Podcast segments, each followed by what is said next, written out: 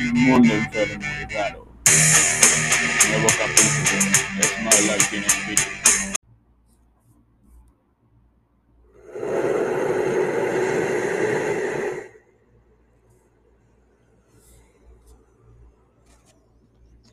Después que se resolvieran los deseos reprimidos de vomitar por parte de Ed y Felipe se concentrara en sus asuntos, yo pudiera finalmente superar ese terrible y punzante dolor de cabeza. Llegamos hasta nuestro destino, el pabellón ciudadano. La van se detuvo frente a un imponente y alto edificio de ventanales brillantes como espejos. El verano parecía escabullirse entre los aires intensos golpeaban nuestros rostros. Una señorita muy amable nos recibió en la entrada del lugar. El chofer se estacionaría mientras nosotros iríamos hasta el estrado, buscando tramitar una carta que la empresa pedía. El lugar era limpio, amplio y de varios pisos. Nosotros seríamos atendidos en el primer piso. La señorita nos anotaría en una lista mientras nos invitaba a pasar. La señorita nos decía, pasen jóvenes, vienen por la empresa tal, a lo que nosotros asentíamos con la cabeza. Un par de señoras, unas de ellas, la que cuidaba a Ed como si fuera su madre, y los tipos tatuados, vestidos estilo cholo, avanzaron junto a nosotros hasta una larga fila que era dividida por una especie de tubos de acero y unas cintas elásticas que dividían el rumbo.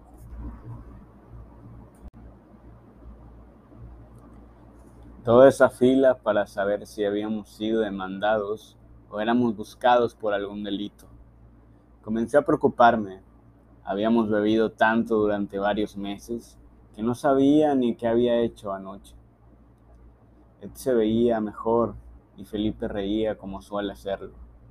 Luego de un rato Ed se acercó y dijo algo que no pude escucharle. Luego de que entrara un estridente ruido al recinto. Ed me decía, por la tarde cuando todo acabe vamos por unas... A lo que Evaristo, ¿qué? No entendí nada. Que por la tarde cuando salgamos de aquí, hay que celebrar con unas Kawasakis o en su efecto con un mezcol. A lo que Balisto respondía. Ah, sí, sí, sería, sería bueno. Lo que el alma demande, ¿no? Felipe intervenía. Deberíamos ensayar un rato. A lo que él respondía. Tráete tu guitarra, chica, y tocamos unas rolas. Felipe se tocaba la nariz. Está bien. Lleven una coca, por lo menos. Yo no bebo nada. A lo que yo respondía. Ya veremos, ya veremos. El tiempo transcurría de forma inminente luego de habernos realizado la foto. La señorita, junto al chofer, nos dijo que era todo y que ellos nos llamarían.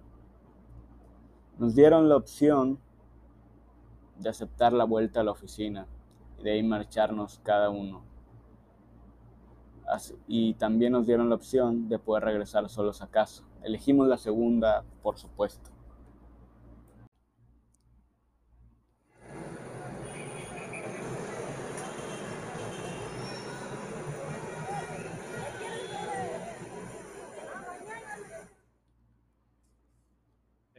Felipe y yo celebramos chocando nuestras manos. El cielo parecía nublarse. Ed dijo con gran entusiasmo, caigan a mi casa por la noche, no estarán mis jefes, o sea, sus papás. Felipe fue el primero en confirmar. Sí, claro. Si quieres ahorita me voy contigo y sacas algo de comer. Eh, no he comido nada en todo el día. A lo que Ed, con algo de solidaridad más que de voluntad, le dijo dándole una palmada por la espalda. Está bien, mi Felipe, lo voy a hacer nomás porque no quiero estar solo. Sirve que jugamos una partida de FIFA mientras Evaristo llega. A lo que Felipe reanudó. Pero vas a sacar algo de comer. Sí, pero tú te lo haces mientras yo preparo el videojuego.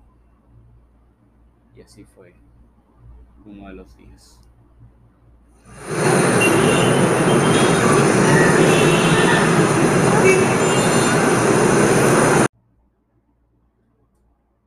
Parecía un día simple, y lo era. Aunque no lo era tanto, el cielo estaba nublado. Felipe me pidió llevar a mi guitarra de madera, una acústica negra. Y sí lo hice. Luego Eddie y Felipe me esperarían afuera del Five. Ansiosos entramos por aquella puerta.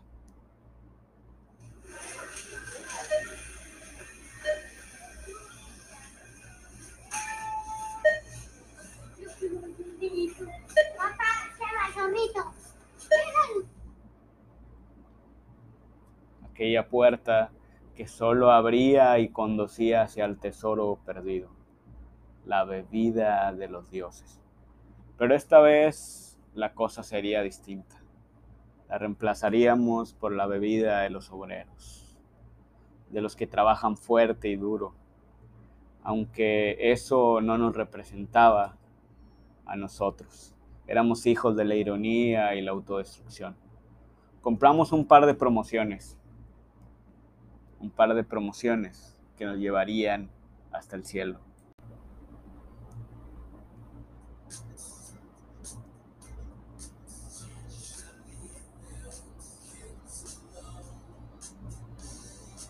A Felipe le tocaba ser espectador de todas nuestras actuaciones atroces y a todas luces vergonzosas.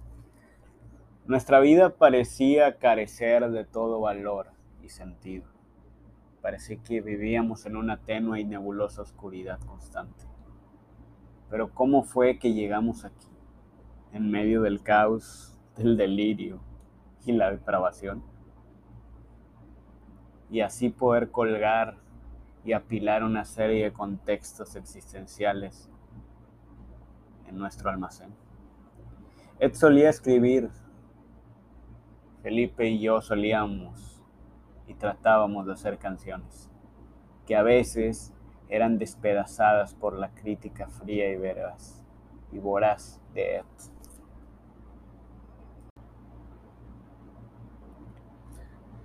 Esa crítica voraz y encendida, que a veces era más bien un plan de provocación, de acertar en el lenguaje musical y artístico.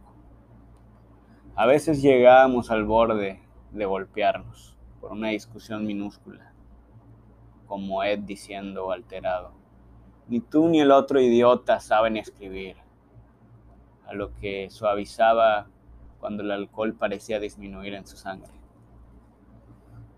A lo que luego seguía mi espectáculo bochornoso El Paso del Cactus, galando alguna canción de ACDC o alguna cosa por el estilo. Y así fulminaba un día, viendo porno de mujeres voluptuosas, escuchando los Creedence o a Coldplay, sí, así de maricas. Y con Ed hablando y citando poetas casi toda la noche.